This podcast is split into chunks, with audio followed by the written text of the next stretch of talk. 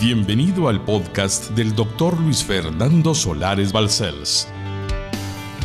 Es nuestro anhelo que su vida sea impactada y transformada a través del siguiente mensaje.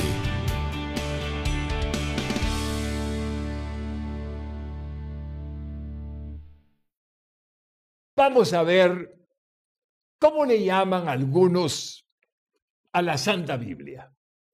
Tengo en mis manos una Biblia, por supuesto, su Biblia. ¿Cómo le llaman algunos a la Biblia que usa? La palabra de Dios. Es correcto. Es exactamente eso. La palabra de Dios inspirada por el Espíritu Santo. Ya veremos a más de 40 autores durante 1500 años. Pero otros más ah, como explícitamente dicen así. Es el manual del fabricante, pastor. y me da risa el manual del fabricante. Sí, porque aquí dice qué hay que hacer y qué no hay que hacer. Aquí dice cuando estamos en problemas, cómo los podemos resolver con la ayuda de Dios. Y aquí dice que hay que hacer cuando todo marcha bien para que el Señor se agrade en nuestra vida. Entonces es como un manual de fabricante con sus instrucciones. Interesante posición y algunos se agradan de llamarle así. Otros le dicen sencillamente algo como esto. La Biblia es la constitución del reino de Dios. Interesante. En la Biblia encontramos la constitución. Como la constitución de la República de Guatemala significa lo que es para el guatemalteco, la Sagrada Escritura es para el reino de Dios exactamente su constitución. Y así agregamos algunas formas de decir lo que significa para algunos la Sagrada Escritura y es correcto, respetando la santidad de lo que ésta representa. Dios hablando al hombre. Pero he dado esta introducción porque la mayoría de la gente de este mundo particularmente hablando de Guatemala, no conoce lo que dice la Santa Biblia. ¿Conoce versículos? Cierto. ¿Puedes repetir algunos? Cierto. Pero ¿qué dice desde el libro de Génesis? Génesis 1.1. En el principio Dios creó los cielos y la tierra. ¿Y qué dice al final de la Santa Biblia en el libro de Apocalipsis? Entonces, si podemos ver la primera frase y ahora vamos a ver la última frase que está en el libro de Apocalipsis, vamos a ver cómo termina la Biblia completa, Antiguo Testamento y Nuevo Testamento, y llegamos al final de la Sagrada Escritura. Apocalipsis 22, 21. La gracia de nuestro Señor Jesucristo sea con todos vosotros. Amén. Ahora bien, cuando estaba un servidor que les habla, desconociendo la Biblia, siguiendo una tradición de carácter religioso y el Señor me alcanzó. El pastor que Dios me puso para cuidarme y ayudarme, cuando supo de mi conversión y el Señor trató con mi vida para que yo pudiera darle a conocer a todos los que pudiera que solo Jesucristo es el Salvador del mundo y que no hay más Salvador que Él, hizo algo conmigo impresionantemente bello y nunca dejará de agradecerle en memoria de él lo que mencionaré. El doctor Otoniel Ríos Paredes me mandó a un sótano, a la iglesia Elim Central, que tenía un sótano, y ahí estuve nueve meses estudiándola. Cuando había servicio oculto, iba al culto miércoles, viernes y domingo, en todos los servicios. Y ahí estuvimos estudiando, leyendo toda la Santa Biblia meditando, haciendo lo que se debe de hacer, no solamente leerla, sino pensar en lo que significa para uno en la lectura de la palabra. Y así comenzó todo en la vida de quien les habla. fui obligado, entre comillas, para leer la palabra de Dios en nueve meses. ¿Qué es la Biblia entonces? Es vida, es espíritu. Y por lo tanto, como es palabra inspirada por Dios, resulta que nos da vida, nos da algo hermosísimo dentro del corazón. Si me permiten darles una idea, la música que a todos nos gusta es un estímulo para el alma. Es decir, la música estimula los sentimientos, estimula las emociones y así uno se vuelve con la música alegre, eh, relajado, triste, dependiendo de qué música sea, porque hace el efecto que tiene en el alma. ¿Y qué hace la palabra de Dios? Vivifica el espíritu humano. ¡Qué belleza! Vivifica el espíritu que tenemos dentro de nosotros, que Dios nos dio para hacer a su imagen y a su semejanza cuando creó al hombre. Así es que leer la Biblia es estimular nuestro ser espiritual para conocer más del que nos creó y adorarlo con todo el alma. Estoy tan agradecido de ver los efectos de la Biblia en mi vida que hoy el tema de la predicación en esta serie es el siguiente. Serie, preparándonos para andar como Jesús anduvo. Cuarta parte o cuarto capítulo. Y el tema de la predicación, leamos nuestra Biblia completa en este año. ¡Qué belleza! Leamos nuestra Biblia completita en este año, hermanos lindos, el posible mejor año de nuestra vida. Si nos llenamos del Espíritu que la Biblia en sí tiene, más el Espíritu Santo que se regocija con su propia palabra, siendo ante nosotros difundida por medio de la vista, el oído, la voz, etcétera, Dios hace lo que dice el texto sagrado. El oír viene, la fe viene por la palabra de Dios y el oír por la palabra de Dios y la fe por medio de la palabra de Dios. Esta es la cuarta parte y vamos a oír a Jesús. Juan 5:39. Escuchemos lo que dijo Jesucristo. Escudriñad las escrituras, estudiarla, analizarla, no solo leerla, escudriñar las escrituras, es decir, la Santa Biblia ahora, porque a vosotros os parece que en ellas tenéis la vida eterna y ellas son las que dan testimonio de mí. Desde el libro de Génesis hasta el Apocalipsis, en los 66 libros de la Biblia, en los 39 del Antiguo Testamento, en los 27 del Nuevo Testamento, Jesucristo aparece sin excepción. Ellas son las que dan testimonio de mí, dijo nuestro divino Señor Jesucristo.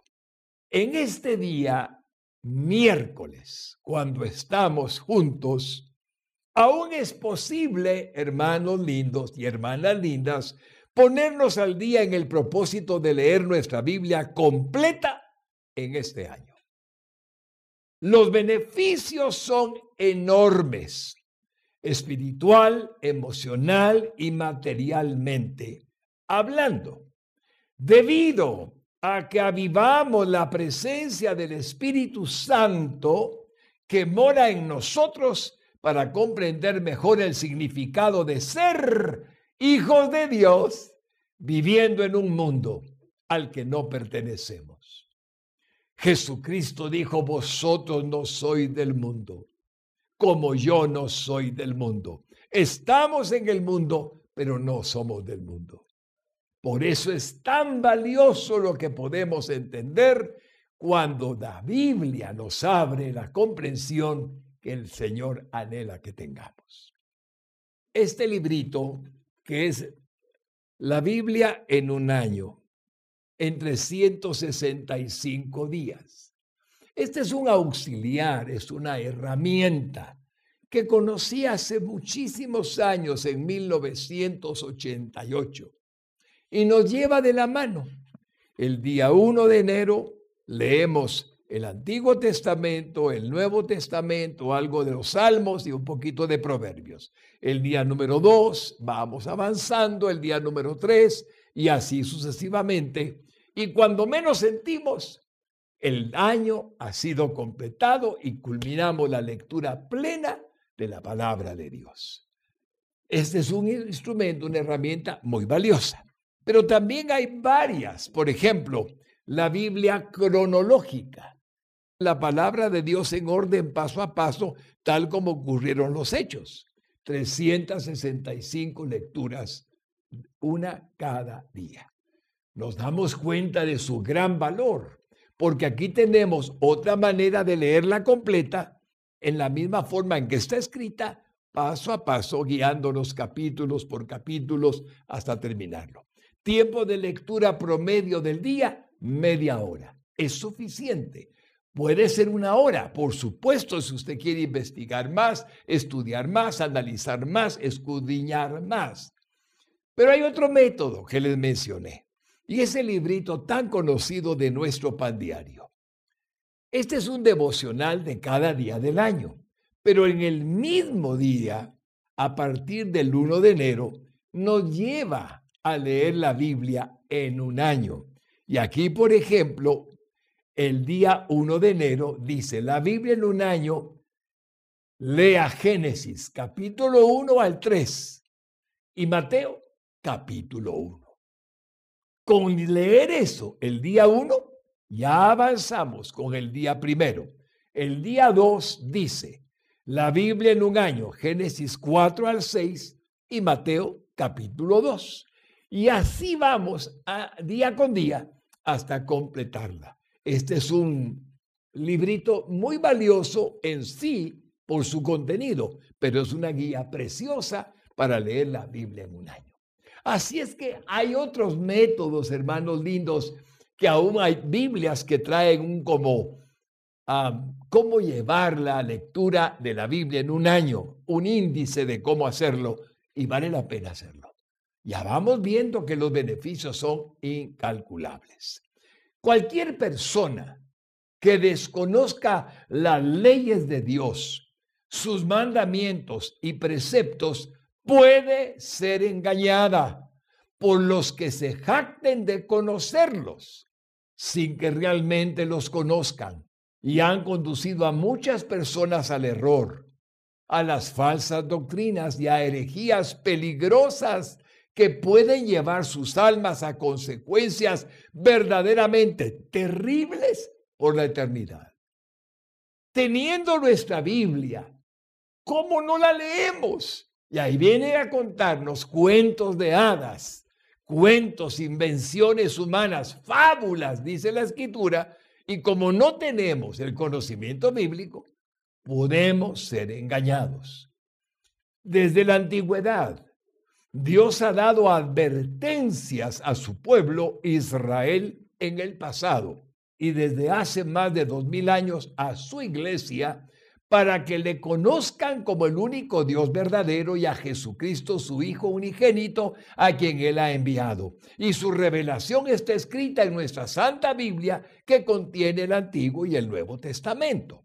Por lo que desconocer, desconocer lo que Él ha dicho por medio del Espíritu Santo a través de 40 escritores, en aproximadamente 1500 años, como ya había dicho, es un verdadero desperdicio en la oportunidad de saber lo que Dios quiere que sepamos todos los seres humanos, pero especialmente nosotros los cristianos, hermanos lindos. Cristo está en nosotros. Así es que es un algo precioso tratar de leerla toda, idealmente en un año. A continuación, les daré algunos ejemplos del valor que tiene para nuestra vida la lectura de las sagradas escrituras, así como también algunas de las advertencias que se nos hacen cuando las ignoramos. Pongamos atención porque esto es realmente serio. Vea pues ahora Deuteronomio 5:29. El autor de Deuteronomio es Moisés, como usted sabe. Oiga Deuteronomio 5:29.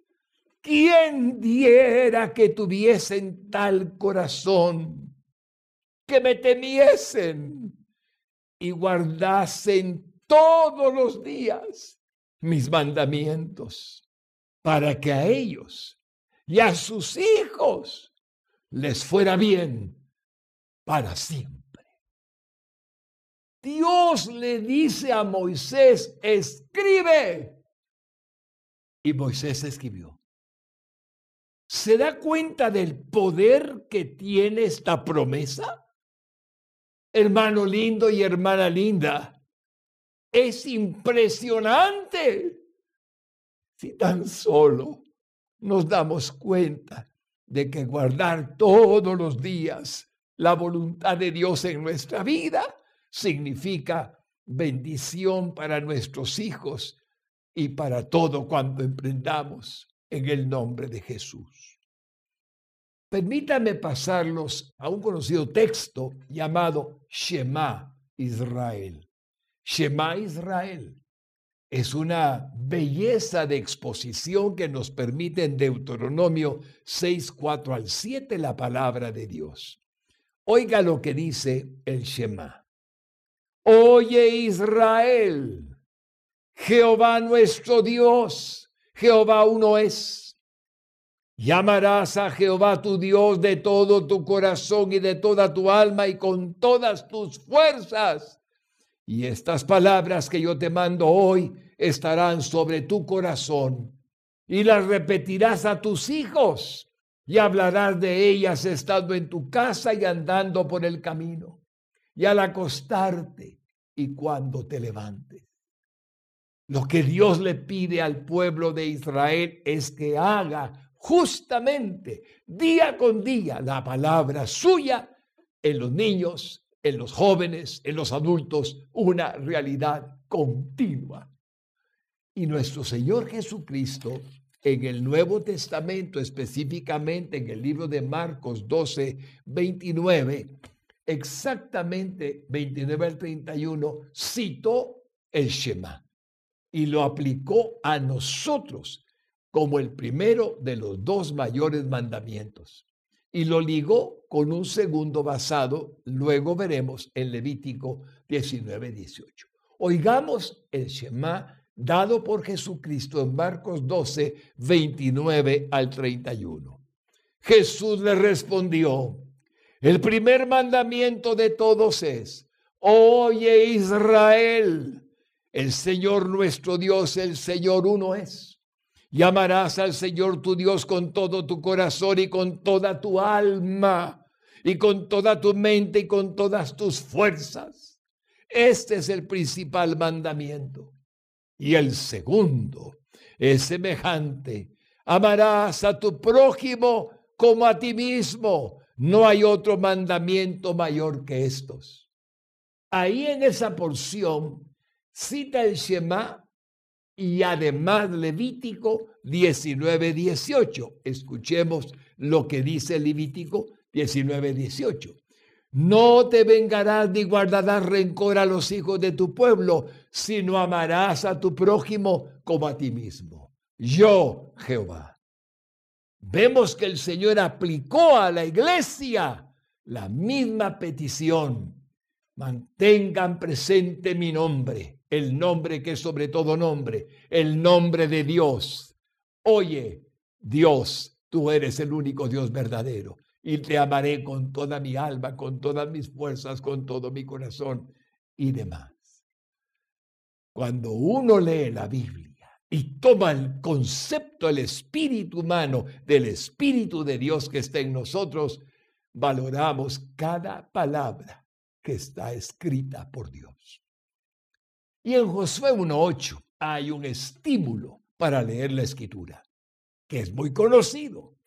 Oiga usted esto porque a cualquier cristiano que practique estas instrucciones de Dios les dado el mismo beneficio prometido al mismo Josué. Oigamos Josué 1.8. Nunca se apartará de tu boca este libro de la ley.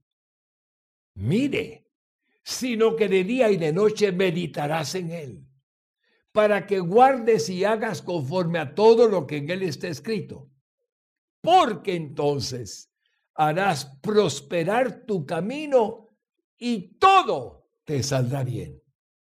Uf, qué maravilla, Señor. ¡Qué maravilla! Y se le llama la atención que dice, nunca se apartará de tu boca este libro de la ley. Significa que de estarlo leyendo en voz alta, el mismo oído, la misma boca, la misma alma respondían mejor. Y también de la abundancia del corazón de Josué tendría en su mente y en su boca la adoración a Dios, la alabanza al Señor. Y esto aún siglos después, es exactamente como Dios lo ha prometido aplicado a cada vida que en Él confía. En el Salmo 1, 1 al 3, el primer salmo de su Biblia, hay un texto interesante. Vamos a verlo y vamos a recordarlo. Bienaventurado el varón que no anduvo en consejo de malos, ni estuvo en camino de pecadores ni en silla de escarnecedores se ha sentado. Conociendo el mal que puede suceder, la maldad que puede haber, no hace eso el varón bienaventurado. Versículo 2. Sino en la ley de Jehová está su delicia. En lo que Dios dice en su palabra está su deleite y en su ley medita de día y de noche. Hermano lindo, quien está leyendo la escritura todos los días, no se aparta de la ley de Dios, no se aparta del amor de Dios, no se aparta de las recomendaciones, consejos, preceptos que Dios nos da. Es hermoso comprender lo que dice. Y el versículo 3 agrega, será como árbol plantado junto a corrientes de aguas, que da fruto, su fruto en su tiempo y su hoja no cae. Y todo lo que hace prosperará se dan cuenta que en las tres lecturas distintas que hemos usado hay una promesa.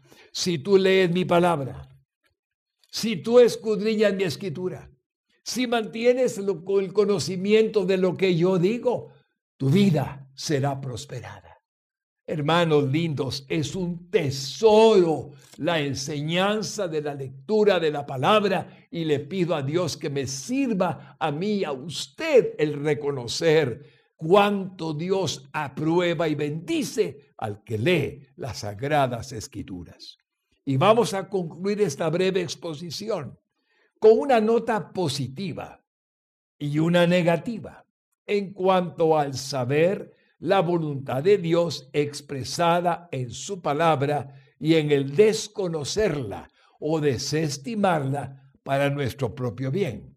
Voy a repetir, cuando decimos que es una nota positiva, significa que la voluntad de Dios está expresada y la ponemos por obra. En ese momento Dios nos bendice porque estamos actuando conforme a su palabra, a sus mandamientos, a sus preceptos, a sus indicaciones. Pero la nota negativa significa que al desconocerla, ¿Cómo sé yo qué, qué voy a hacer? ¿Qué puedo hacer? No entiendo. A ver qué me recomiendan ustedes. Eh, no es así. Dios ya dijo que hay que hacer. Desconocerla es muy grave. O lo peor, desestimarla. Ah, es que Dios dice, pero yo digo. No es que, aunque Dios lo haya dicho, Él me va a perdonar. Hermano lindo, nunca hay que hacer eso. No hay que desestimar jamás la bondad del Dios vivo que nos dijo, esta es mi voluntad, hágala, póngala por obra. Ya escuchamos que la palabra hace prosperar todo cuanto emprendemos. El desestimarla es sumamente grave y el desconocerla es muy peligroso. Por ello, permítame leer el Salmo 25, versículos 4 al 5, para ver la parte que podríamos llamar positiva. Primero, ¿de acuerdo? Mire pues cómo dice David el salmista. muéstrame, oh Jehová, tus caminos. No me permitas andar en caminos que al hombre le parecen que son rectos, pero que al final son caminos de muerte. Lo dice el libro de Proverbios. Entonces, desde la antigüedad, muéstrame, oh Jehová, tus caminos. Hermanos lindos, y aquí están sus caminos en la palabra de Dios. Y agrega, enséñame tu senda. Enséñame a caminar por tus senderos de amor, tus senderos de paz, tus senderos de fe, tus senderos de bondad, tus senderos de bendición para mi vida. Enséñame, Señor, tu senda. Y si alguien tuvo experiencia en la vida, fue David en cuanto a lo que Dios le hizo en respuesta a su petición ser vencedor, triunfador, rey y más. Versículo 5. Encamíname en tu verdad. ¿Qué es la verdad? Sabemos que Jesucristo es la verdad y en los tiempos de David le dice al Padre, enséñame tu verdad. Tú eres el mismo. Cristo es el mismo, el Espíritu Santo es el mismo. Y enséñame, encamíname en tu verdad y enséñame. Hermano lindo, aquí está la verdad. Encamíname en tu verdad. Hazme que pueda leer la Biblia en este año, Señor. Dame la disciplina, dame esa media hora todos los días que me acostumbre a leerla, a estudiarla. Y enséñame, enséñame lo bueno, lo santo, lo puro, lo recto, lo digno, lo honesto, lo verdadero, lo legítimo, lo correcto. Enséñame tu camino, Señor, porque tú eres el Dios de mi salvación. Tú me salvaste de mis pecados. Tú eres mi Salvador. En ti, en ti he esperado todo el día. El cumplimiento de tu palabra será. Y aquí tengo un pensamiento para usted. La escritura sagrada nos afirma que Dios tiene una voluntad perfecta para cada creyente, no así para el impío y el burlador de su palabra, no así. Pero si Él tiene en la escritura sagrada, nos revela que Dios tiene una voluntad perfecta para cada creyente, ¿cómo no vamos a saber ¿Qué es la voluntad perfecta de Dios entendiendo el bien y el mal que está en la escritura claramente separado? Esto es bueno, esto es malo, además de la bendición de contar con Dios para revelárnoslo por su Espíritu Santo. Aquí en el versículo 4 y en el versículo 5 del Salmo 25 de David, él exclama en tono triunfal, que Dios lo guiará por el camino que debe andar y lo confirma en los versículos subsiguientes. Mire cómo confirma lo que vimos anteriormente al comenzar el Salmo en los versículos subsiguientes, 9 al 14. Encaminará a los, a los humildes por el juicio, o sea, por la rectitud de la mente, por la justicia en la mente, por lo correcto, con buen juicio, dice la gente. Encaminará a los humildes por el juicio por el buen juicio y enseñará a los mansos su carrera. Como los mansos llegarán siempre hasta el final de la meta. Los mansos heredarán la tierra, la tendrán por heredad, dijo Jesucristo. Versículo 10. Todas las sendas de Jehová son misericordia y verdad. Todas las sendas que Él nos da, toda su palabra, para los que guardan su pacto y sus testimonios. el valor que tiene conocerlos nos hace felices. 11. Por amor de tu nombre, oh Jehová, perdonarás también mi pecado, que es grande. Ahí está David confesando que también ha cometido pecado, pero el Señor lo perdonará porque se ha arrepentido de todo corazón. Versículo 12. ¿Quién es el hombre que teme a Jehová? Si le teme, Él le enseñará el camino que ha de escoger. Si no le teme, no le va a mostrar ningún camino porque no le está buscando. Pero si le teme, el mismo Dios le muestra el camino que la ha de escoger para su propia vida.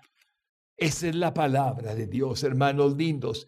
Versículo 13. Gozará él de bienestar. Aleluya. Y su descendencia. Ahí está de nuevo la bendición. Heredará la tierra. Nuestra familia tendrá paz, bendición, bienes temporales, los necesarios para la vida. Versículo 14. La comunión íntima de Jehová es con los que le temen y a ellos hará conocer su pacto. Aquí está su pacto con los hombres. Aquí está el Antiguo y el Nuevo Testamento. Y cuando uno puede accesar al conocimiento de la Biblia, es poderoso en la fe y poderoso en cualquier circunstancia porque está lleno de la palabra del mismo Dios. Ya que hemos hablado de los beneficios, la nota positiva, vamos a entrar a la nota negativa. Y la nota negativa y de suprema importancia es la conocida pero poco temida advertencia que el Señor Dios Todopoderoso nos hace por medio del profeta Oseas desde aquel entonces y que tiene vigencia hasta nuestros días. Oigamos la advertencia. Oseas 4:6 en la Biblia de las Américas. Mi pueblo es destruido por falta de conocimiento. Conocimiento de su palabra. Conocimiento del Dios verdadero que se revela en su sagrada escritura en la Santa Biblia. Mire lo que sigue por cuanto tú has rechazado el conocimiento. Hermano lindo, lea su Biblia. Lea la palabra de Dios en este año. Lea la media hora diaria. No rechace el conocimiento. Hay quienes desearían la Biblia en países donde está prohibida. Y nosotros la tenemos. No lo despreciemos por cuanto tú has rechazado el conocimiento, yo también te rechazaré para que no seas mi sacerdote. Mire, ese es el pueblo de Israel, no es el sumo sacerdote. Haré de vosotros una nación santa y de sacerdotes, un sacerdocio santo, somos nosotros. Como has olvidado la ley de tu Dios, yo también me olvidaré de tus hijos. Mire qué advertencia. Israel sufrió la destrucción, la destrucción del templo que había construido Salomón, porque no quisieron oír, obedecer, conocer la escritura de Dios. Tenían papiros, tenían pergaminos. Ahora tenemos una Biblia que vamos a la librería y la compramos y aquí la tenemos. Aprovechémosla. Y algo importante es recordar este pensamiento se aplica a nosotros porque el sacerdocio de todos los creyentes, aleluya, es una conocida doctrina de la reforma protestante del siglo XVI. Aleluya. Por lo que la aplicación de esta amonestación a la iglesia contemporánea no es ninguna exageración. Debemos conocer la palabra de Dios. El sacerdocio universal del creyente lo tiene cada mujer que ha nacido de nuevo y hace en su casa el papel de sacerdocio o de sacerdotisa en su familia y el padre que es el sacerdote de cada hogar. Aleluya. Y ahí podemos ver que el conocimiento nos da la fuerza. La meta de leer nuestra Biblia completa en este año podría ser la más importante que nos dispongamos a alcanzar para poder andar como Jesús anduvo. Aleluya. Y así hacer de este año el posible mejor año de nuestra vida. Amén. Que así sea. Recuerde que el mejor método para leerla completa es el que incluye tanto los capítulos del Nuevo Testamento como los del Antiguo Testamento en una reunión de media hora con el Señor y en su palabra, para estar con el Nuevo Testamento, la historia de Jesús divino, santo, Dios verdadero, y el Antiguo Testamento, el origen de la creación y la historia del pueblo elegido por Dios. Mas lo que debe de importarnos es realmente hacer el tiempo mínimo de media hora cada día.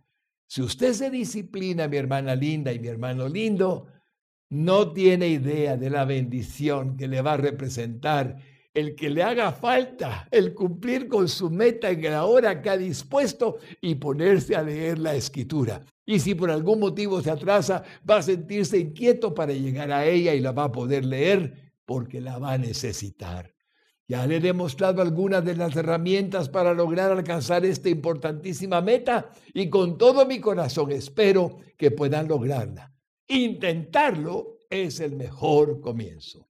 Voy a leer finalmente las palabras que Jesucristo dijo para que nos quedemos con esa palabra de Dios en nuestro corazón en esta hora. Lucas 24, 44 al 49. Y les dijo, Jesucristo. Estas son las palabras que os hablé y había resucitado cuando aún, estando aún con vosotros, que era necesario que se cumpliese todo lo que está escrito de mí en la ley de Moisés, en los profetas y en los salmos. Confirmado está que en toda la Biblia Jesucristo aparece dicho por su boca sagrada. Versículo 45. Entonces les abrió el entendimiento para que comprendiesen las escrituras. El Espíritu Santo nos abre el entendimiento, hermanos y hermanas lindas. Y les dijo, versículo 46, así está escrito. Y así fue necesario que el Cristo padeciese y resucitase de los muertos al tercer día. Todo estaba escrito. Nadie hizo nada que Dios no hubiera planeado antes de la fundación del mundo para que nosotros fuéramos salvados de nuestros pecados por Jesucristo nuestro Señor. 47. Y que se predicase en su nombre el arrepentimiento y el perdón de pecados en todas las naciones, comenzando desde Jerusalén versículo 48. Y vosotros sois testigos de estas cosas. Les hablan los apóstoles camino a Emmaus. Versículo 49. He aquí yo enviaré la promesa de mi Padre sobre vosotros, pero quedaos vosotros en la ciudad de Jerusalén hasta que seáis investidos de poder desde lo alto. Se refería al Espíritu Santo que vendría en el día de Pentecostés. No desperdiciemos la oportunidad que nuestro Señor Jesucristo nos está concediendo de leer el contenido de nuestra Santa Biblia. Les aseguro que será el mejor tiempo de cada día cuando tengan su devocional individual o el altar familiar con toda la familia. Que así sea, en el nombre de Jesús. Amén. Quiero animarles con toda mi alma. No desperdicien su tiempo Usen su tiempo, media hora por lo menos, todos los días, para leer la Biblia. Cuando usted lleve solamente unos 21 días, dicen los expertos en conducta humana, habrá formado el hábito. Y en 21 días de leerla a la misma hora, de leer su escritura por ese tiempo que le he expresado, ya le va a hacer falta y le va a ser muy fácil continuar el resto del año hasta que el 31 de diciembre la completé. Ahora entendí toda la palabra de Dios. Amén. Padre bueno y santo, quiero darte gracias con toda mi alma por la alegría de haber compartido el mensaje que para esta hora has preparado para nosotros conforme a tu voluntad soberana en tu sagrada escritura. Tenemos el tesoro más grande que le diste a la humanidad, la Santa Biblia, tu sagrada escritura, tu palabra viva y eficaz. Tú mismo hablando con el hombre en palabras que podemos comprender, en palabras que si aún no entendiésemos algunas, tú nos aclararás después, nos harás entender después, para que podamos estar seguros que sabemos tu plan para nuestra vida y lo hemos comprendido. Señor, bendice a quien está oyéndome, bendícelo con la inquietud que tu Espíritu Santo le permita para leer su Biblia en este año y completarla para gloria de tu nombre y bendición de su vida, como ha escuchado en esta predicación. Te lo pido con todo mi corazón agradecido de que podamos hacerlo para bendición de todos los que amamos y para gloria de tu santo nombre. En el Cristo eterno, en Jesucristo nuestro Señor, te lo pido con toda mi alma. Amén y amén. Ahora, en la palabra de Dios, mi querido amigo, si ha estado en sintonía, hay un texto en Romanos 10. Y ese texto de Romanos 10 se lo voy a leer y va a ver lo que va a sentir por un momentito. Si aún usted todavía no es cristiano, creo que le va a servir escuchar lo que va a escuchar ahorita. Mas, ¿qué dice? ¿Qué ha dicho el pastor? Cerca de usted está la palabra en su boca y en su corazón.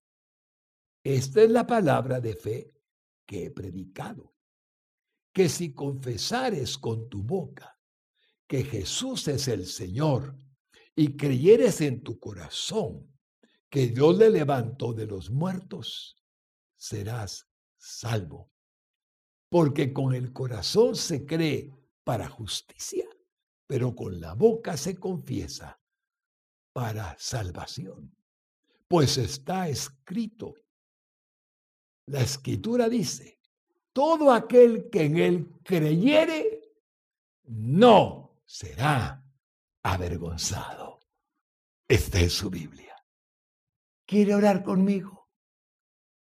Solamente diga, Jesús, creo que tú eres el Salvador que vino a este mundo, siendo Dios para hacerte hombre, para perdonar mis pecados. Moriste en la cruz del Calvario en lugar mío. Cargaste sobre ti toda mi culpa y mi maldad. Hoy tu sangre me limpia de todo pecado y te confieso a ti como mi único y suficiente Salvador creyendo que al tercer día resucitaste de entre los muertos y eres Dios. Venga a mi corazón, divino Jesucristo, y permíteme recibir la salvación y la vida eterna. Que tu Espíritu Santo llene mi corazón de tu presencia y pueda hoy nacer de nuevo, como está escrito en tu palabra. Con todo mi amor te lo pido, sabiendo que me has oído en tu santo nombre, Jesucristo. Amén y amén. Para más información o ayuda en su vida espiritual, contáctenos a través de nuestras redes sociales. Búsquenos como Radio Exclusiva GT. No dude en suscribirse a nuestro podcast para más contenido que edificará su alma.